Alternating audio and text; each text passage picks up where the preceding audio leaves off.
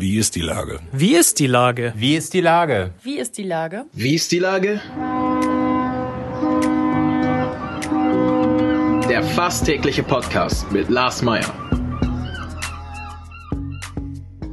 Wie ist die Lage? Unser fast täglicher Podcast als Kooperation mit der Mopo und der Gute-Leute-Fabrik spürt tagesaktuellen Fragen nach. Macher, Musikerinnen, Models, Mütter und Politiker, genauso wie Schwestern, Schweißer, Freiberufler oder Helfer, kommen knapp 15 Minuten zu Wort. Die Auswahl ist rein subjektiv, aber immer spannend und überraschend. Mein Name ist Lars Meyer und ich rufe fast täglich gute Leute an. Unser Partner, der das diese Woche möglich macht, ist Vielbruch. Finde deinen Schatz. Herzlichen Dank. Heute befrage ich die zweite Bürgermeisterin Katharina Fegebank. Ahoi, Katharina. Moin, Lars. Liebe Katharina, wir sind alle vom zweiten Lockdown betroffen. Aber wie hast du dich persönlich eingerichtet?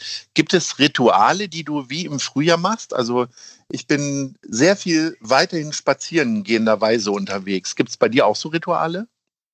Ja, tatsächlich ist das äh, ganz ähnlich. Der Ruf der Natur, dem wir gerne folgen, auch als Familie.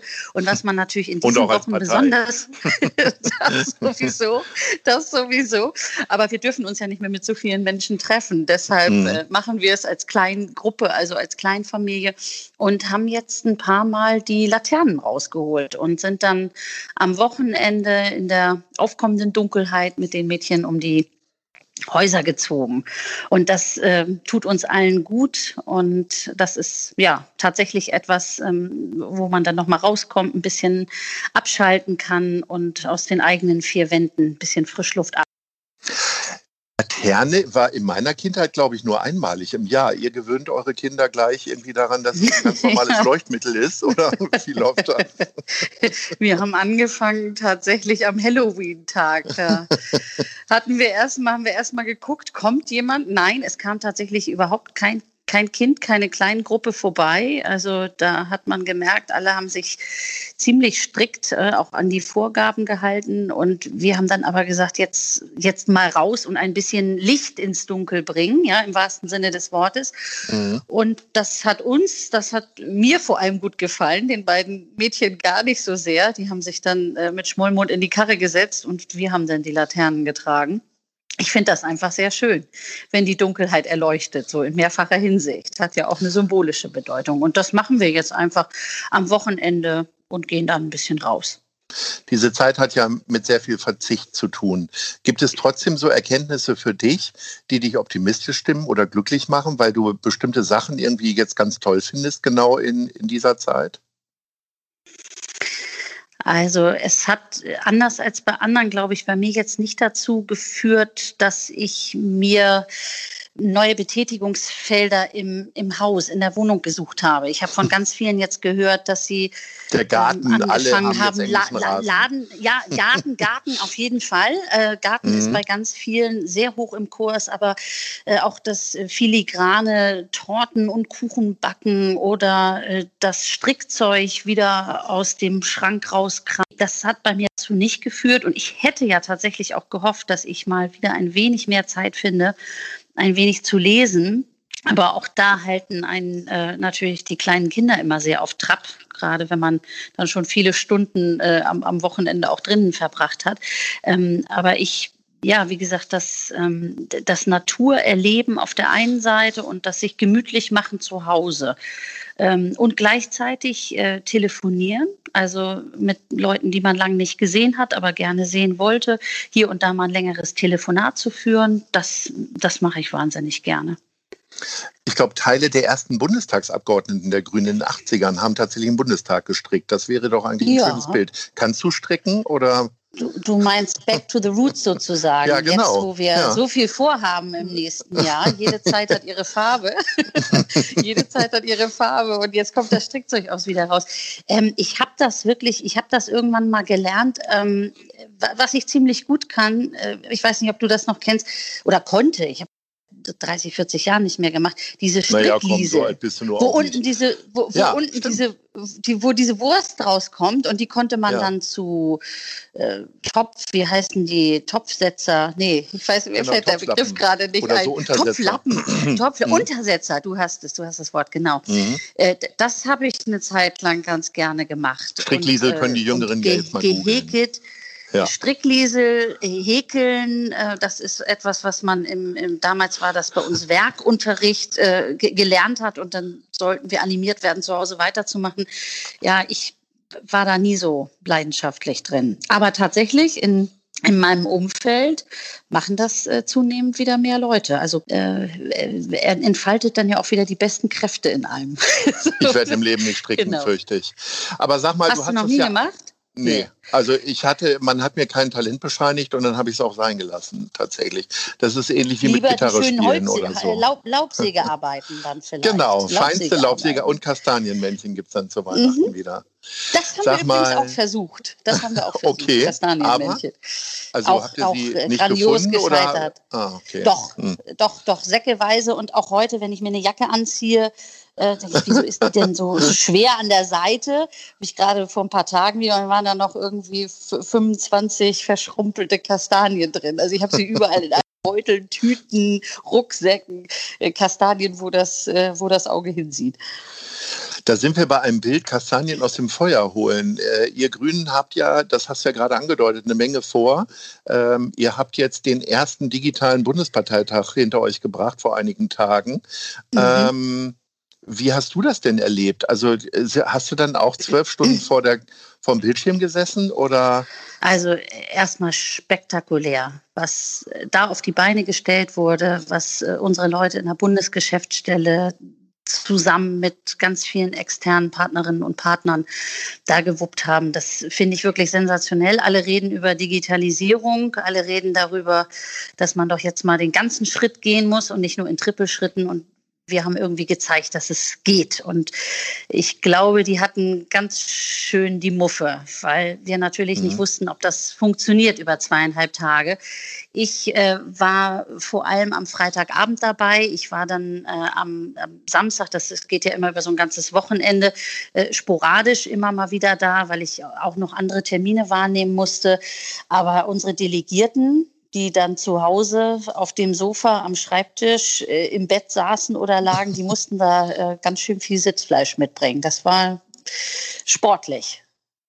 Wie zufrieden bist du denn mit den Ergebnissen, die beschlossen worden sind, vor allem im Hinblick auf 1,5 Grad? Da gab es im Vorfeld doch einige Diskussionen. Ja, aber unser Anspruch ähm, tatsächlich aus den Grundsätzen heraus, und wir haben unser Grundsatzprogramm äh, verabschiedet, aus den Werten und Grundsätzen heraus, daraus äh, praktische Politik zu machen und zu handeln, das finde ich, hat sich an dieser Debatte äh, sehr, sehr gut auch tatsächlich gezeigt, dass man im Vorfeld aufeinander zugegangen ist, dass man eine Kompromisslinie gefunden hat, sich an den Zielen von Paris zu orientieren und den 1,5 Grad Pfad einzuschlagen.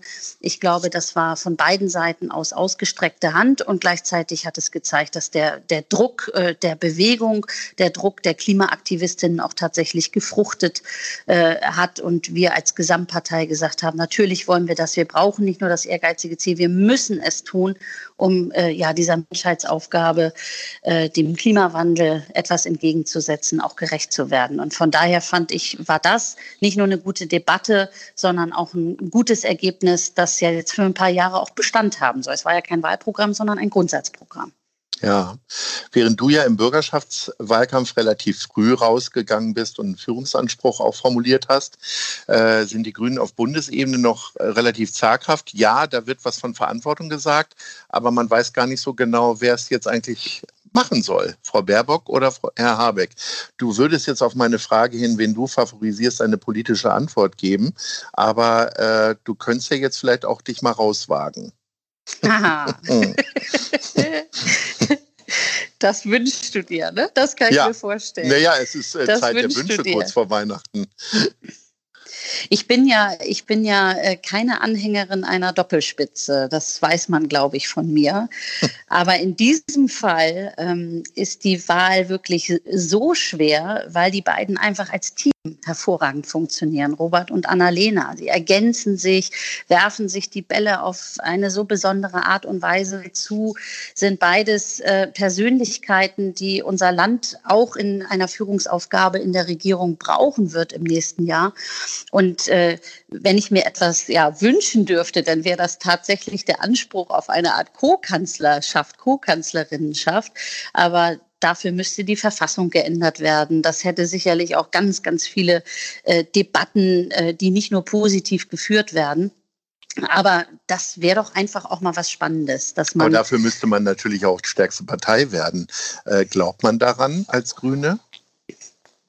Also wir glauben an, an ziemlich viel in diesen Tagen, weil wer jetzt äh, vor ein paar Tagen den, den digitalen Parteitag miterlebt hat, der quasi durch die Laptops, durch die Rechner hinweg diesen, diesen Spirit und diese Energie gespürt, dass man sich gegenseitig unterstützt. Da, da, ist so ein, so, ein, so, ein, kleines Feuer am Lodern. Also es, es geht doch jetzt darum, wirklich das den Moment zu packen, den Moment zu greifen und die Veränderungen, die wir, die wir brauchen, auch wirklich umzusetzen. Und die politische Kraft, die das kann, die dazu imstande ist, die sich ähm, auch so platziert und positioniert hat, inhaltlich aufgestellt hat, aber auch personell sich so sortiert hat, äh, auszustrecken und in verschiedenste Milieus hineinzugreifen, das, das sind die Grünen. Und deshalb bin ich ganz optimistisch, dass wir da einen fulminanten Wahlkampf im nächsten Jahr auch hinlegen werden und äh, hoffentlich am Ende die Nase vorn haben werden. Gucken wir noch mal kurz auf Hamburg. Ähm, es gab sehr viel Rumoren im Spätsommer, Frühherbst. Äh, ein paar Unstimmigkeiten kamen so ein bisschen hoch. In den letzten Wochen äh, scheint es wieder ein bisschen harmonischer zu sein. Hast du mit dem Bürgermeister ein Bierchen getrunken oder äh, war dem alles gar nicht so? Naja, es wird ja erstens nie alles so heiß gegessen, wie es gekocht wird. Und äh, zweitens sind wir in einer, wie wir alle spüren, jeden Tag spüren, ähm, äh, in einem Krisen, Krisenmodus. Wir haben die Corona-Pandemie in den Griff zu bekommen.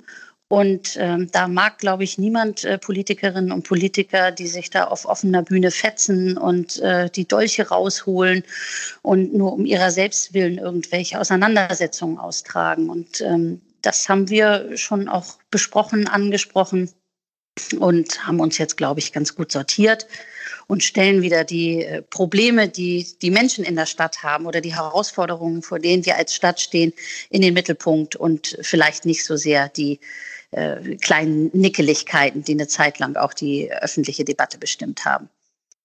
Das sind doch gute Ansagen von der zweiten Bürgermeisterin. Liebe Katharina, ich bedanke mich recht herzlich. Das war's schon für wieder. den schönen Austausch. ja, ja, das war's.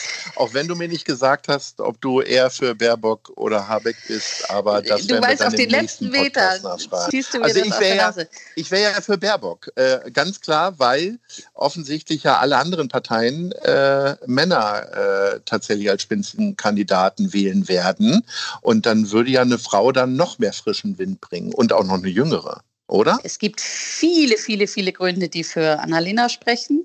Mhm. Und es gibt genauso äh, mindestens genauso viele Gründe, äh, die äh, Robert vorne, vorne sehen. Und okay. ähm, deshalb warten wir noch ein bisschen ab. Alles klar. Lassen wir warten wir ab. Die anderen, üben anderen uns in Geduld. Das müssen wir in dieser Zeit sowieso machen. Wir entscheiden dann im Frühjahr. Genau. Alles klar. Also wir freuen uns auf deinem Instagram-Kanal äh, über Fotos von Kastanienmännchen und äh, die Strickliesel, die du dann rausgeholt hast. Ja, die muss wieder. ich suchen. Vielleicht ja. kaufe ich mir auch noch mal wieder eine.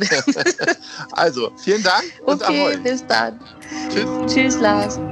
Dieser Podcast ist eine Produktion der Gute-Leute-Fabrik und der Hamburger Morgenpost.